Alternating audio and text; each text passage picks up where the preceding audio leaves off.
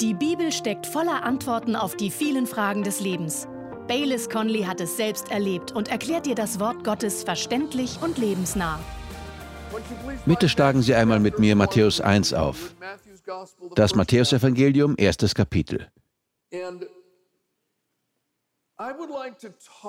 Ich möchte eine Weile mit Ihnen über die Weihnachtsgeschichte sprechen. Aber so, wie sie sich für Josef dargestellt haben muss. Wissen Sie, wir reden über die Hirten, wir reden viel über Maria, wir reden über all die verschiedenen Beteiligten, aber einer der unbesungenen Helden in der ganzen Geschichte war Josef. So wie Maria wurde er ausgewählt, um den Sohn Gottes, den Erretter, in die Welt zu bringen. Josef war auch auserwählt. Aus Matthäus 1 erfahren wir, dass er auserwählt war, weil er ein direkter Nachfahre Davids war. Und es war die Erfüllung von Prophetie. Doch es war noch mehr als das. Auch andere Faktoren spielten eine Rolle. Es gab Qualitäten in Josefs Leben, die ihn zum Kandidaten für Gottes Erwählung machten, so wie es Qualitäten im Leben der jungen Maria gab, die sie zur Kandidatin für Gottes Erwählung machten. Und wir werden über wahrscheinlich vier, über mindestens vier dieser Qualitäten in Josefs Leben sprechen, wenn wir uns die Weihnachtsgeschichte durch seine Augen anschauen. Als erstes ist mir besonders aufgefallen, dass er gerecht war.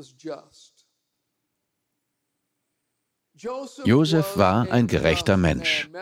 Matthäus 1, Verse 18 bis 19.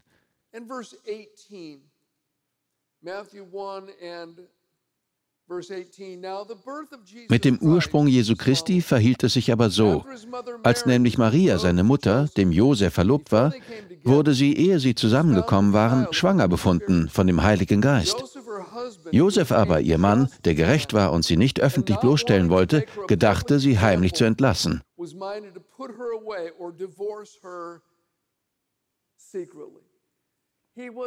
Er war ein gerechter Mann, sagt die Bibel, mit anderen Worten aufrecht. Er tat, was in Gottes Augen richtig war. Man könnte es auch so sehen, er war gerecht, er handelte im Einklang mit Gott. Er war gerecht.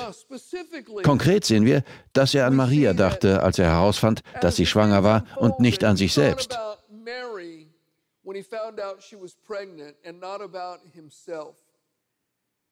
Er wollte keine Rache und er badete nicht in Selbstmitleid.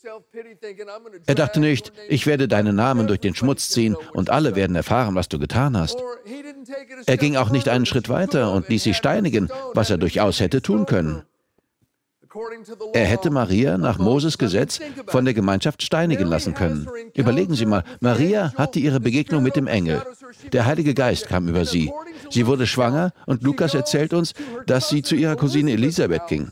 Elisabeth war mit einem Priester namens Zacharias verheiratet. Maria blieb drei Monate dort. Dann kam sie schwanger zu Josef zurück. Er wusste nichts über den Engel und die Ankündigung und den Heiligen Geist. Wenn man es durch Josefs Augen betrachtet, brach sicher seine ganze Welt auseinander. Die junge Frau, die er liebt und heiraten will, ist schwanger mit dem Kind eines anderen. Das würde ihn in Nazareth zur Lachnummer machen. All seine Pläne, all seine Träume brechen um ihn zusammen. Doch inmitten all dessen denkt er an Maria und will nicht, dass sie zum öffentlichen Gerede wird.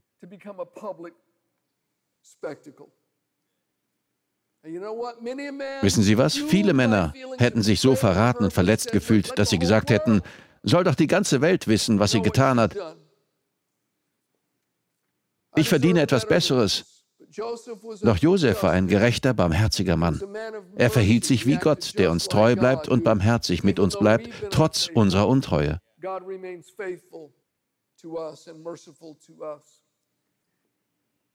Josef war ein gerechter Mann. Und ich denke, wenn wir dem nacheifern wollen, müssen wir natürlich an andere denken, auch an diejenigen, die uns Unrecht getan haben. Wir müssen darüber nachdenken, ihnen mit der gleichen Barmherzigkeit zu begegnen, wie Gott es tut, statt uns von Rachegedanken auffressen zu lassen oder in Selbstmitleid zu baden. Was mir in dieser Geschichte über Josef als zweites auffällt, ist, dass er nicht überstürzt handelte. Josef war nicht unüberlegt.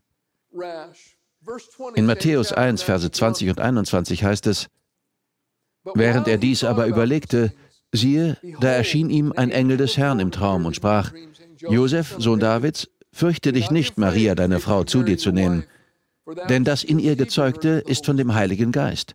Und sie wird einen Sohn gebären, und du sollst seinen Namen Jesus nennen, denn er wird sein Volk retten von seinen Sünden. Josef war nicht unüberlegt. Er traf keine Entscheidung aus Wut heraus. Die Bibel sagt, er überlegte. Wir müssen zweimal nachdenken, bevor wir einmal sprechen. Und sogar noch mehr, bevor wir handeln. In Prediger 7, Vers 9 heißt es, sei nicht vorschnell in deinem Geist zum Zorn, denn der Zorn wohnt in der Brust der Toren. Prediger 5, Vers 1, sei nicht vorschnell mit deinem Mund. Sprüche 19, Vers 2, wer mit den Füßen hastig ist, tritt fehl. Jakobus 1, Vers 19, jeder Mensch sei schnell zum Hören, langsam zum Reden, langsam zum Zorn.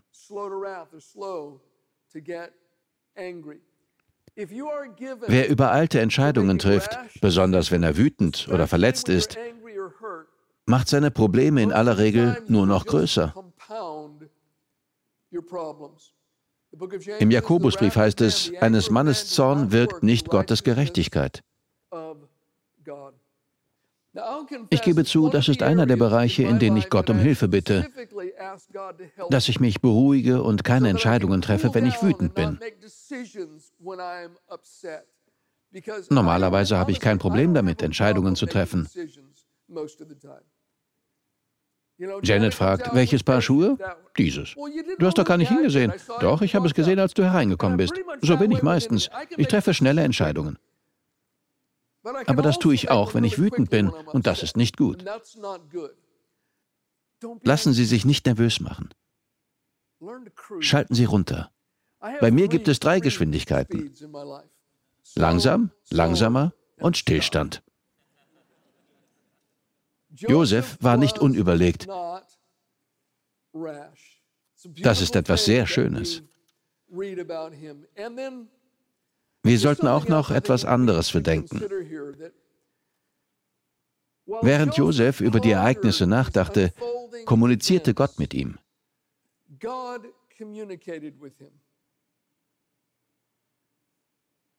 Als er sich Zeit zum Nachdenken nahm, sprach Gott. Ich glaube, wenn wir still werden und uns Zeit zum Nachdenken nehmen, statt aus der Haut zu fahren und eine vorschnelle Entscheidung zu treffen, geben wir Gott die Möglichkeit, uns zu zeigen, was er über die Angelegenheit denkt.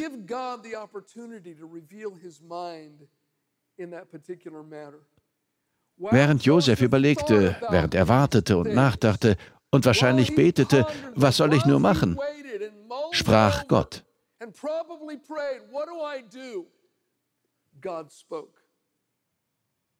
Doch wenn wir auf die Palme gehen und eine überstürzte Entscheidung treffen, geben wir Gott keine Zeit, in die Situation hineinzusprechen. Das bringt mich zu dem dritten Aspekt, der mir an Josef aufgefallen ist. Obwohl er nicht voreilig war, sobald er Gottes Willen verstanden hatte, war er gehorsam. Josef war gehorsam. Lesen wir weiter im gleichen Kapitel. Matthäus 1, Verse 22 bis 25. Dies alles geschah aber, damit erfüllt wurde, was von dem Herrn geredet ist durch den Propheten, der spricht, siehe, die Jungfrau wird schwanger sein und einen Sohn gebären, und sie werden seinen Namen Emmanuel nennen, was übersetzt ist, Gott mit uns. Josef aber vom Schlaf erwacht, tat, wie ihm der Engel des Herrn befohlen hatte, und nahm seine Frau zu sich. Und er erkannte sie nicht, bis sie einen Sohn geboren hatte, und er nannte seinen Namen Jesus. Achten Sie einmal darauf, sobald er aufwachte und Gottes Willen verstand, setzte er ihn sofort um. Als er aufwachte, tat er, was Gott ihm im Traum durch den Engel gesagt hatte. Er wich nicht aus und wurde nicht schwankend, obwohl sich wahrscheinlich einige unangenehme Folgen für ihn ergaben. Er würde sich Verwandten und Freunden stellen müssen, die ihn für dumm hielten, weil er diese junge Frau heiratete, die bereits schwanger war. Jeder konnte nachrechnen und sagen, sie ist schwanger geworden, bevor ihr geheiratet habt, und du bist trotzdem bei ihr geblieben. Damit musste er fertig werden. Sogar in den Evangelien gibt es zumindest Hinweise darauf, dass unter dem Volk Gerüchte über die Legitimität der Geburt Jesu kursierten. In Johannes 8, Vers 41 lesen wir, wie Jesus einige der religiösen Leiter konfrontierte. Und sie sagten, hey, wir sind nicht ungesetzlich, Gott ist unser Vater. Und manche Kommentatoren sagen, darin steckt die unterschwellige Aussage, wir sind nicht ungesetzlich, wie einige der Menschen, die hier stehen. Ja, wir kennen die Gerüchte. Josef ist nicht dein Vater. Mit all diesen Dingen musste Josef sich herumschlagen, aber trotzdem gehorchte er sofort.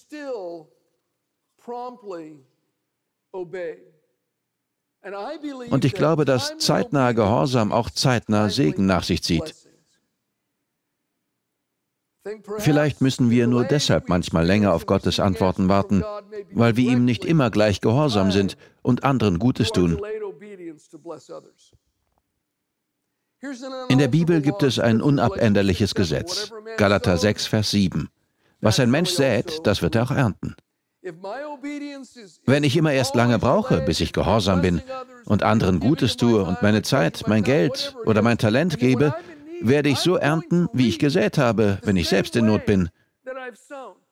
Bitte verstehen Sie mich nicht falsch. Gottes Barmherzigkeit ist viel größer und Buße ist unglaublich wichtig bei Gott. Wenn wir es ernst meinen, gibt Gott uns auch Kredit.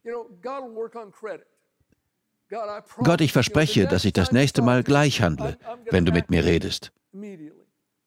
Und Gott sagt, okay, ich nehme dich beim Wort.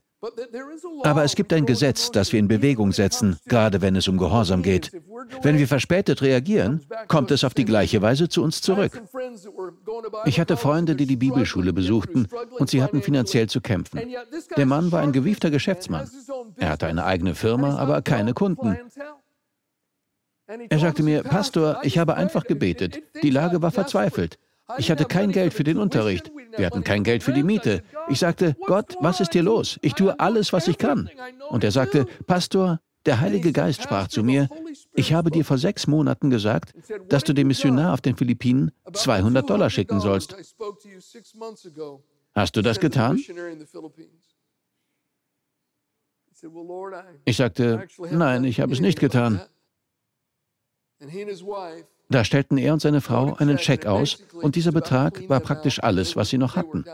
Er ging zur Post und schickte ihn an den Missionar auf den Philippinen.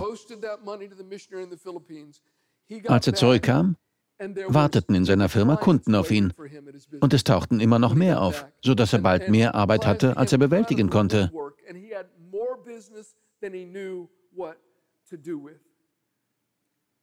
Er sagte, mir ist klar, dass der Segen, auf den ich wartete, und der so verzögert kam, in direkter Verbindung zu meinem verzögerten Gehorsam stand. Ich erntete auf dieselbe Weise, wie ich gesät hatte.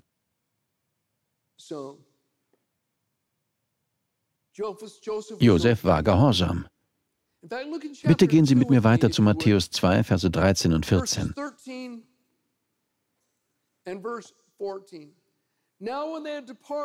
Als sie aber hingezogen waren, siehe, da erscheint ein Engel des Herrn dem Josef im Traum und spricht, Steh auf, nimm das Kind und seine Mutter zu dir und fliehe nach Ägypten und bleibe dort, bis ich es dir sage.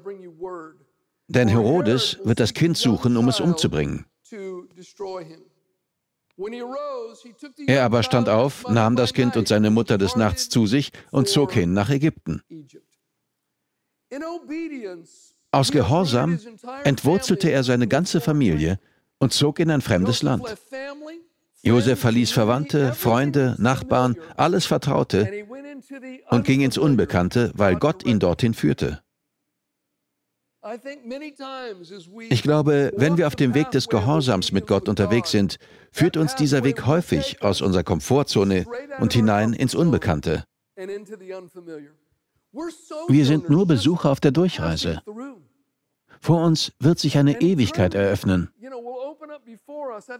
Ich denke, als Nachfolger Christi sollte jeder von uns sofort bereit sein, hinzugehen, wo Gott uns hinschickt und zu tun, worum immer er uns bittet.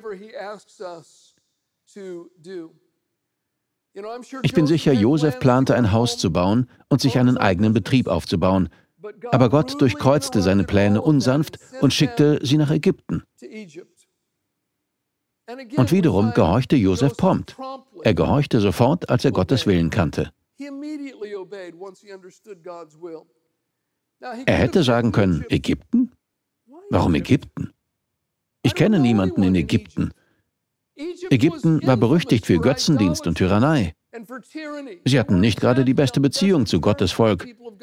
Ägypten war für Israel ein Sklavenhaus gewesen und besonders grausam hatten sie sich gegenüber jüdischen Kindern gezeigt. Du sagst, ich soll meine junge Frau und meinen kleinen Jungen nach Ägypten bringen? Gott kann machen, dass die schlimmsten Orte seinen besten Zielen dienen. Und der sicherste Ort ist inmitten von Gottes Willen.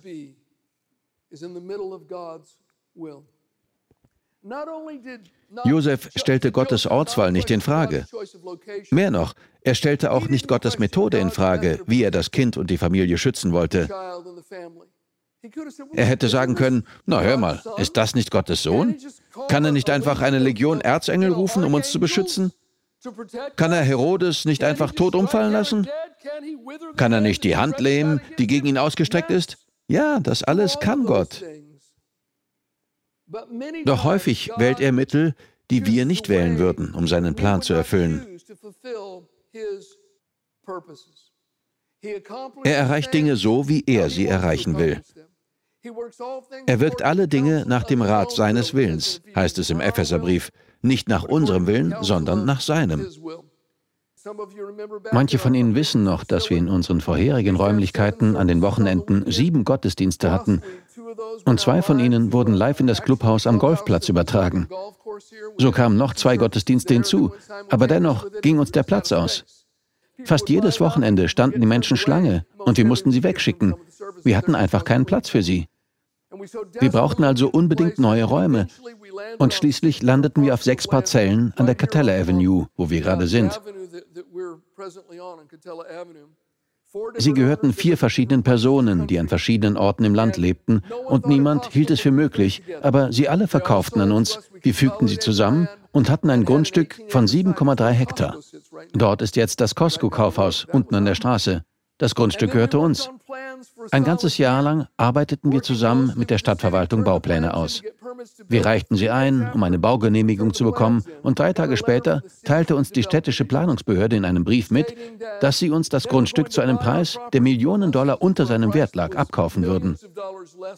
Wenn wir dem nicht sofort zustimmten, würden sie uns kurzerhand enteignen, unser Grundstück in Besitz nehmen und uns den Zugang verwehren, und das taten sie dann noch prompt.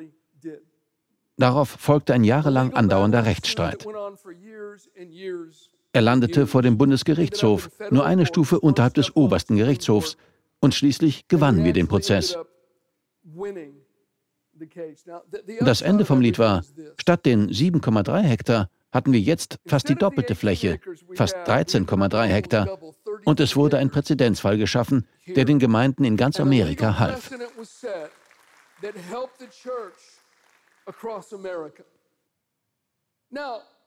Gottes Wege sind höher als unsere Wege. Er sagte nicht, Männer, hört zu, ich sage euch, was passieren wird und was wir tun werden. Ich werde die Fläche eures Grundstücks verdoppeln und es wird ein Präzedenzfall geschaffen werden. Dieser wird Hunderten, wenn nicht Tausenden Gemeinden im ganzen Land helfen. Deswegen brauche ich euch als die Speerspitze. Er sagte nichts dergleichen. Er führte uns als Gemeinde nur dazu, das Grundstück zu kaufen und Pläne zu schmieden und ließ dann alles andere daraus entstehen. Er wählt keine Methoden und Mittel, die wir normalerweise wählen würden. Doch wir müssen ihm immer weiter vertrauen. Genau das tat Josef. Und das ist der vierte Aspekt, über den ich sprechen möchte. Josef vertraute. Josef lebte in Abhängigkeit von Gott. Ist es Ihnen aufgefallen? Als Gott durch den Engel zu Josef sagte, geh nach Ägypten, nahm er seine Familie und ging. Gott hatte aber nicht gesagt, wohin in Ägypten. Ägypten ist ein großes Land. Aber Josef nahm seine Familie und seine Habseligkeiten und sie gingen nach Ägypten. Er vertraute darauf, dass Gott ihm schon den nächsten Schritt zeigen würde, wenn er dort eintraf. Er sagte nicht, nun gut, ich gehe, nenne mir den Namen der Stadt, nenne mir den Namen der Person, die dort auf uns wartet. Nichts. Er stand nur auf, ging los und vertraute darauf, dass der Herr ihn führen würde. Und dann sagte der Engel, bleib hier, bis ich dir ein Wort gebe. Aber wie lange wird das dauern? Eine Woche? Ein Monat? Drei Monate? Oder ein Jahr? Das war die ganze Anweisung, die er bekam. Geh nach Ägypten und bleibe dort, bis ich dir etwas anderes sage. Keine weiteren Anweisungen. Manche Kommentatoren glauben, dass Josef, Maria und Jesus über ein Jahr oder sogar mehrere Jahre in Ägypten waren. Manche von ihnen gehen sogar so weit zu sagen, dass sie wohl sieben Jahre dort waren. Doch dann herrschte Funkstille, bis Herodes starb. Wir lesen nichts darüber, ob Gott wieder durch einen Traum zu ihm sprach oder weitere Anweisungen gab. Vielleicht waren es Jahre des Schweigens. Aber Josef blieb und er vertraute. Und schließlich sagte Gott ihm, dass Herodes gestorben war. Und dann ging Josef zurück nach Israel, wie wir gleich lesen werden. Ich glaube, wir sollten alle einfach treu weiterhin das Letzte tun, was Gott uns aufgetragen hat, bis wir eine neue Anweisung bekommen.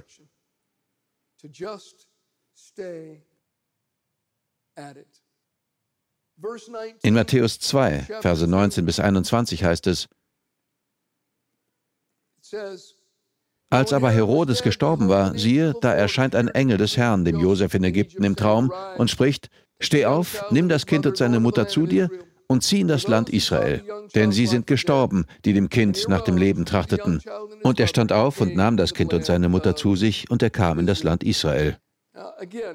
Auch hier steht wieder nicht, wohin in Israel. Israel ist groß, besonders für einen Zimmermann aus einem kleinen Dorf. Aber er nahm sofort seine Familie und gehorchte Gott und vertraute darauf, dass Gott ihn auf dem Weg führen würde. Philippus, in der Stadt Samaria war eine große Erweckung ausgebrochen und er stand an ihrer Spitze. Der Heilige Geist sagte zu ihm, geh in die Wüste. Das war's, keine weiteren Anweisungen. Er ging in die Wüste und der Heilige Geist sprach erneut, dort ist ein äthiopischer Eunuch, ein mächtiger Mann, direkt der Königin von Äthiopien unterstellt. Geh und sprich mit ihm. Philippus erklärte ihm das Evangelium, der Mann bekehrte sich und wurde getauft. Nun stand die Tür zu einer ganzen Nation offen, doch das wusste Philippus nicht. Die einzige Anweisung war, geh in die Wüste. In der Regel gibt Gott uns nur ein kleines bisschen Licht und wir müssen in diesem Licht gehen, bevor er uns mehr gibt. Wenn Sie heute Abend ins Auto steigen und den Motor anschalten, dann gehen die Scheinwerfer an. Das gibt Ihnen vielleicht 15 Meter Licht.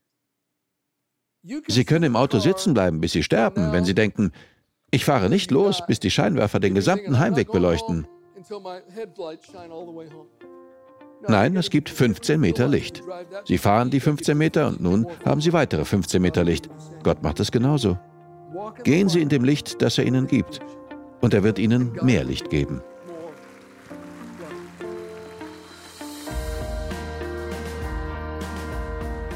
Wir danken dir fürs Zuhören. Weitere Predigten sowie eine tägliche Andacht von Baylis findest du kostenlos auf baylis-conley.de. Gott segne dich.